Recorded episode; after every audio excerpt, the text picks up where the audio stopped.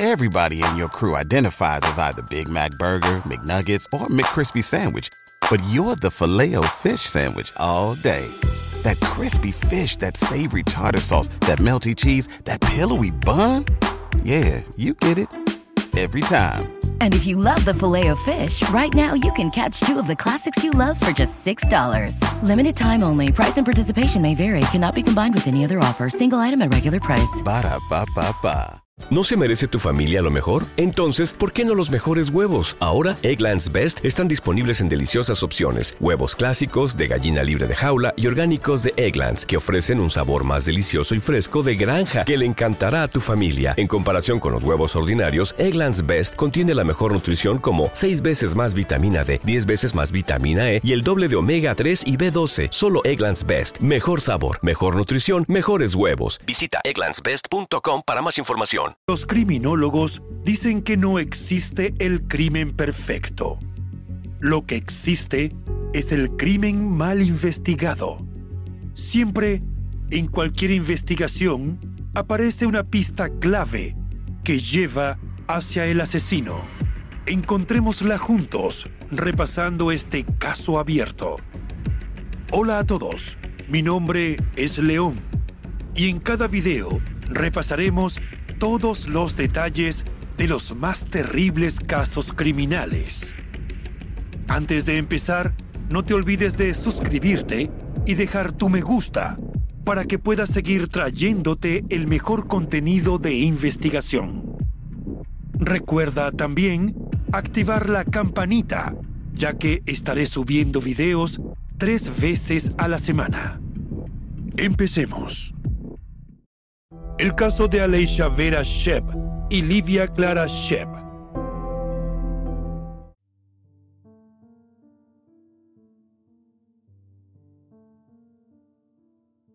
Irina Lucidi era una mujer italiana que trabajaba como asesora jurídica de Philip Morris International en Lausana, Suiza. Allí conoció a Matthias Shep, un ingeniero de origen canadiense. En el año 2003 iniciaron una relación de pareja y apenas unos años después, en julio de 2004, contrajeron matrimonio en Italia. Para el momento de la boda, Irina ya estaba embarazada y ese mismo año, el 7 de octubre, nacieron las gemelas Alessia y Livia Shep. Se convirtieron en niñas dinámicas, alegres y brillantes. Como suele pasar con los gemelos, las hermanas tenían un vínculo maravilloso y eran inseparables. Con sus personalidades encantadoras, lograron hacerse muy queridas en su colegio por sus compañeros y profesores. En 2010, tras permanecer más de seis años juntos, la relación de pareja entre Matías e Irina empezó a decaer. Aparentemente, el hombre estaba cada vez más controlador con la educación de las niñas y las dinámicas del hogar.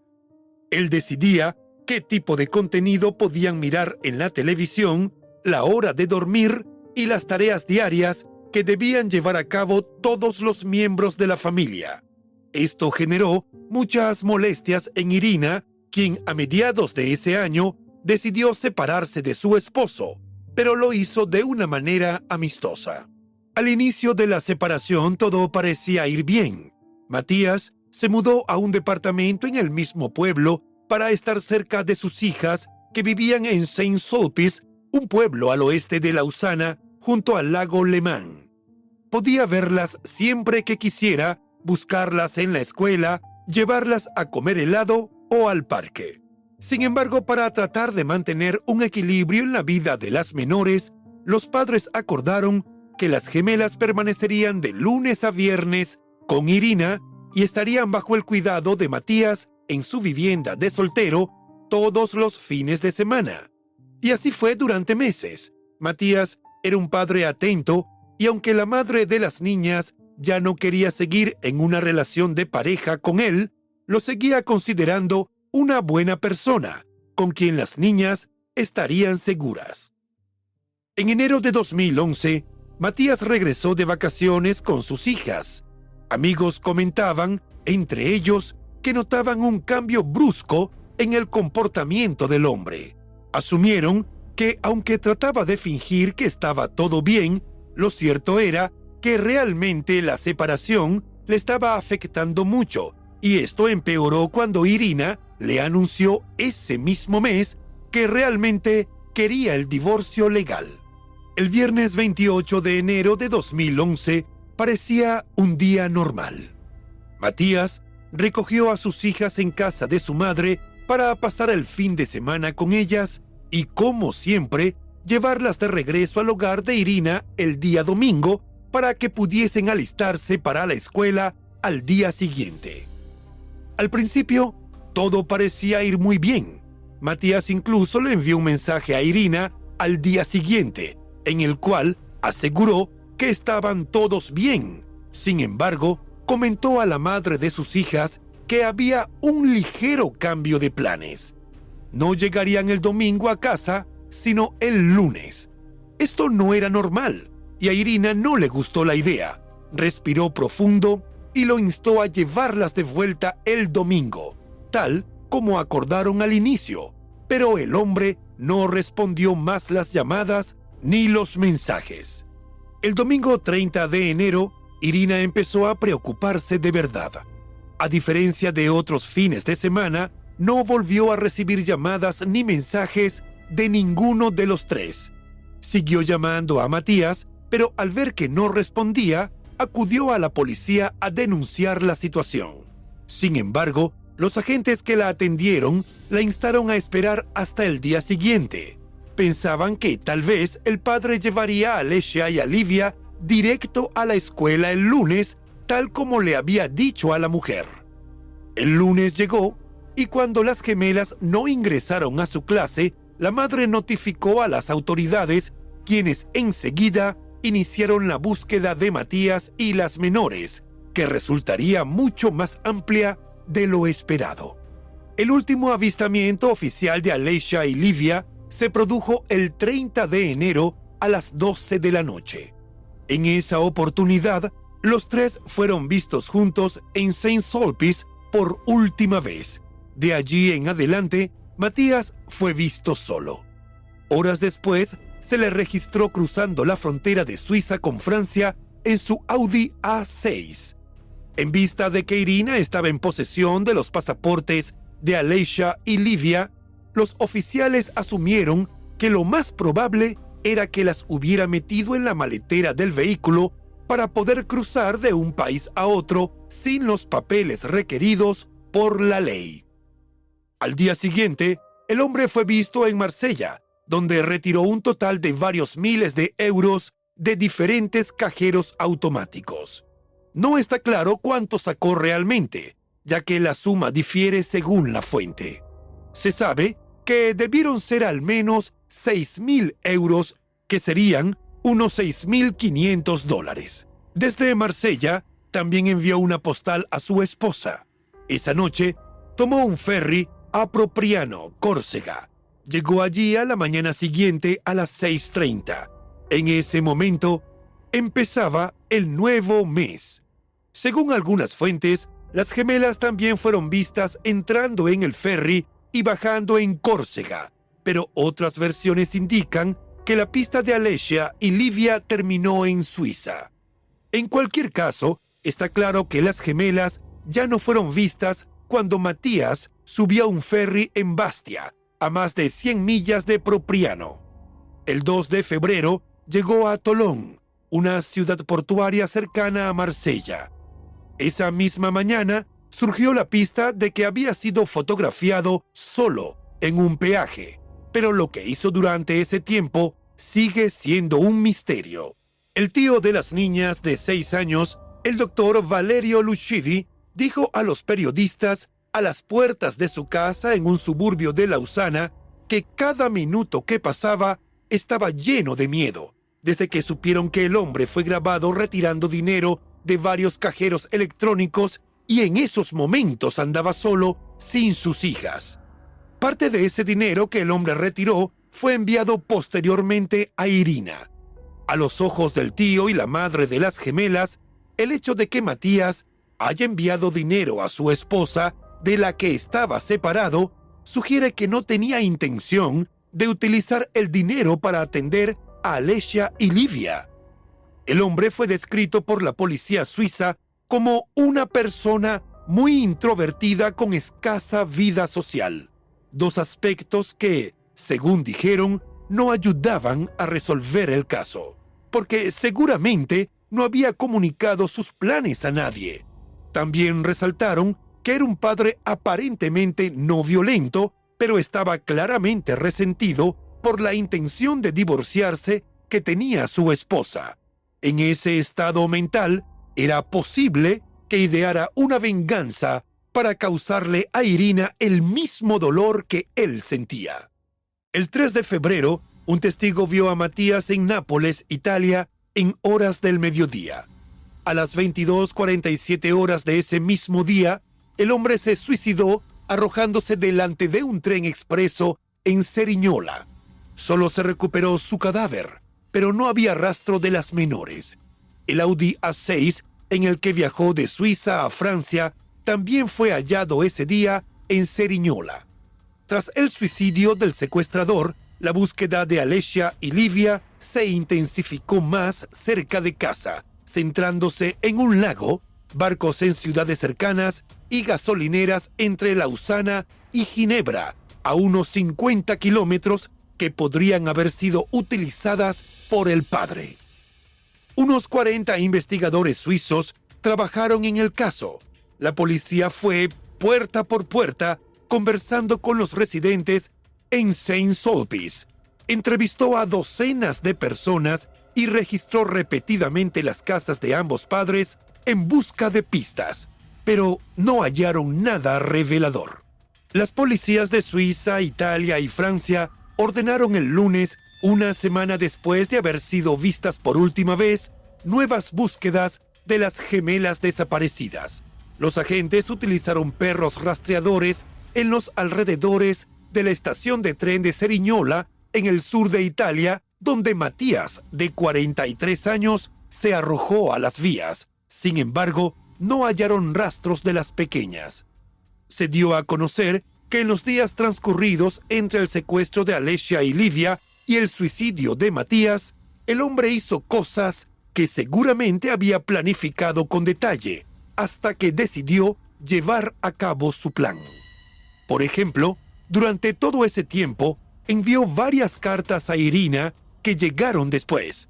En uno de los sobres no solo iba la carta, sino también un total de 4.400 euros equivalentes a 4.700 dólares, junto con un mensaje que indicaba que la mujer no volvería a ver a las niñas ya que descansaban en un lugar tranquilo.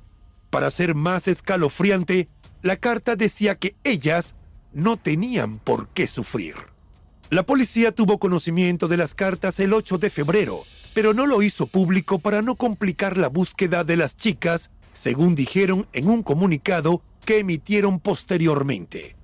A juicio de los expertos en conducta, los actos y las cartas del padre indicaban claramente que a las gemelas les había ocurrido algo terrible. Según los investigadores, esa carta en particular en la que afirmaba que ellas estaban descansando era una demostración de que Matías mató a sus propias hijas, pero no había evidencia física. A medida que avanzaba la búsqueda de indicios, surgieron también datos sobre la personalidad de Matías. Por ejemplo, se supo que tenía un carácter sereno, interrumpido por arranques de ira y una relación obsesiva con el dinero. También sentía un complejo de inferioridad ante su mujer, aunque ambos eran profesionales. Le perturbaba que ella, como abogada, ganaba más y era muy segura de sí misma. En cambio, él, como ingeniero técnico de la Philip Morris, percibía menos ingresos. Con la separación llegaron también la soledad, la desesperación y el resentimiento hacia su esposa. Los investigadores decidieron revisar lo que ahora se llama la huella digital de Matías, que no es otra cosa que la actividad del hombre en Internet en los días anteriores a la desaparición. Eso confirmó sus sospechas, pues el padre de las niñas buscó información sobre temas como armas de fuego, venenos y distintas formas de suicidarse. También obtuvo información sobre los horarios de los transbordadores que finalmente utilizó durante su último viaje. Él se aseguró de no dejar ninguna pista. Después de su llegada a Marsella, desconectó su teléfono móvil para que no fuera posible rastrear la señal. Asimismo, se tiró a las vías con el GPS de su coche para que al quedar destrozado por el impacto del tren, los investigadores no pudieran localizar la ruta que siguió en su escapada hacia la muerte. Cada día que pasaba sin noticias de Alessia y Livia, los investigadores tenían más claro que su padre no mintió en la misiva y que las pequeñas no estaban vivas. Por eso buscaron, sin éxito, a orillas del lago Le Mans, en Suiza, en varias playas de Córcega y en los alrededores de la localidad de Cerignola, en Italia. Al mes de la desaparición, la madre de las pequeñas, Irina, todavía se aferraba a la idea de que su marido las hubiera dejado al cuidado de una tercera persona y siguieran con vida. Pero cada día que pasaba, esa posibilidad era más improbable. En ese entonces, en apariciones ante los medios, Irina quiso llamar la atención sobre algunos elementos que podrían esconder pistas sobre el paradero de Livia y Alesia. Las maletas de Matías no estaban en su domicilio, pero tampoco en su auto. Además, en casa de su ex marido se encontraron unas botas militares llenas de barro, a pesar de que él nunca las utilizaba. La policía investigó si ese fango coincidía con el encontrado en las ruedas de su vehículo, pero esa pista no condujo a nada. Aunque todas las pruebas sugieren que Matías mató a Alesia y Livia, sus cuerpos nunca han sido encontrados. ¿Se deshizo acaso de los cuerpos en Córcega? ¿O sucedió ya en Suiza? Un testigo de Morges, Baud, cerca de Saint-Sulpice, dijo haber visto a un hombre con una pesada maleta a orillas del lago Le. Una búsqueda en el lago terminó sin resultado. En una entrevista con el diario 24 Horas, el fiscal de Marsella, Jacques Dallest, mostró su convicción de que Matías lanzó a las mellizas por la borda del ferry que tomó hacia Córcega y afirmó que eso era más simple que matarlas y enterrarlas. También sustentó su teoría en el hecho de que en el auto del hombre no se encontraron rastros de sangre. Esa es una de las hipótesis que más fuerza tiene, sobre todo desde que se supo que había estado consultando en Internet información sobre envenenamiento, suicidio y armas de fuego, así como los horarios del ferry a la isla francesa. No obstante, la policía tampoco descarta que las niñas fueran asesinadas en territorio suizo, ya que no aparecen en ninguna cámara de seguridad en las que sí aparece Matías en Marsella. Surgieron decenas de testimonios que aseguraban haber visto al padre con sus hijas en diversos puntos de Francia, Suiza e Italia, algunos incluso en compañía de una misteriosa mujer. Los investigadores fueron muy selectivos con esos testigos, especialmente con aquellos que fueron apareciendo a medida que el caso cobraba fuerza en los medios de comunicación. Hasta ese momento, la revelación de la mujer que dijo ver a las mellizas a bordo del ferry resultaba la más fiable, en especial porque el padre se bajó del barco sin ellas. Jacques, el fiscal de Marsella, hizo algunas precisiones acerca de lo que pensaba que ocurrió en la mente de Matías, a quien comenzó por describir físicamente. Era un hombre de 1,80 metros de altura, de contextura mediana, de pelo rubio con una calvicie frontal y los ojos azules, pero sufría de un estrabismo divergente del ojo derecho, que se desviaba hacia afuera y eso le causaba algunos problemas con su autoapreciación, pues era un rasgo físico tan evidente que, de hecho, contribuyó a su identificación por un asistente de la región de Marsella. A juicio del fiscal Jacques, el hecho de que él enviara varias cartas a su mujer con dinero en efectivo en el interior era un indicio de que era organizado y metódico. pero agregó que con esos rasgos de personalidad también podría ser capaz de tomar medidas extremas. En ese sentido, resaltó que no se debe olvidar que estaba huyendo de su entorno y su familia, lo que evidenciaba que había sufrido una pérdida total de la dirección. El fiscal de Marsella también vio el envío de cartas con dinero para Irina como la expresión de la voluntad de pagar una deuda. En cuanto al hecho de que cometió el suicidio sin dejar un mensaje dirigido a sus hijas, puede considerarse como un indicador de que él conocía el escenario y sabía que ellas no aparecerían, según el fiscal Jacques. En 2014, el periodista italiano Ercole Rocchetti reportero de un programa de televisión centrado en personas desaparecidas, Chila Visto, puso el caso de nuevo en el tapete. Dijo que recibió una carta de alguien que supuestamente trabajó para un falsificador que imprimió documentos falsos para Alesia y Livia. Según ese mismo informante, las pequeñas habrían sido trasladadas a Canadá, país en el cual nació Matías. El autor de la carta afirmaba que una de las chicas vivía en Ottawa y la otra en La Chute, Quebec, una ciudad cercana a la frontera entre Ontario y Quebec. Hércules estuvo en La Chute durante un fin de semana antes de llegar a Ottawa, haciendo llamamientos a la población con la esperanza de que la investigación de su programa ayudara a localizar a las niñas si es que estaban vivas y en Canadá. El periodista dijo que antes de que Matías se suicidara, había enviado a su mujer una serie de cartas con dinero por un total de 5.900 euros.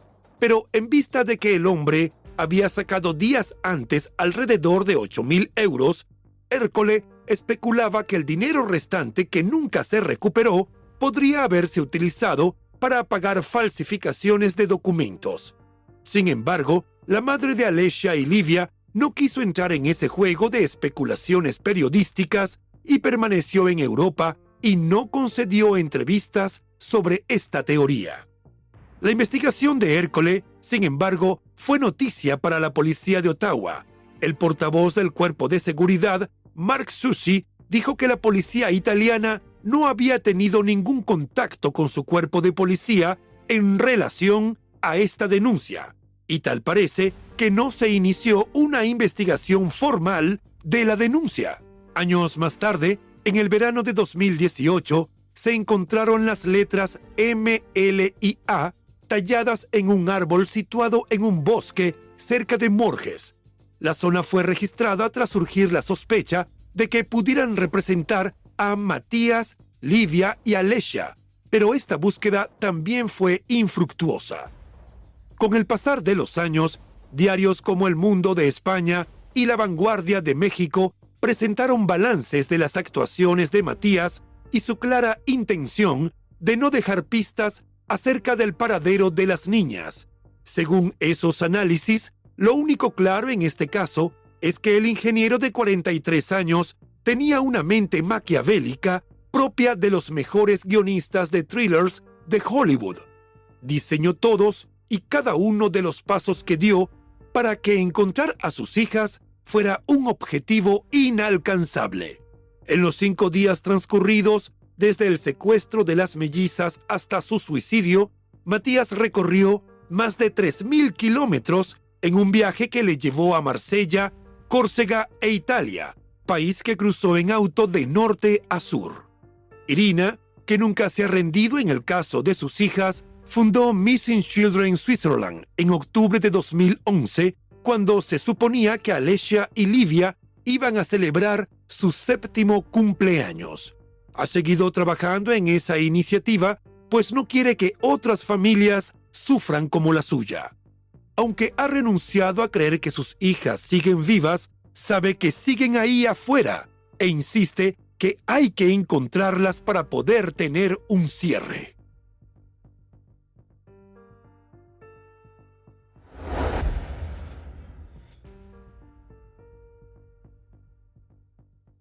At Parker, our purpose is simple.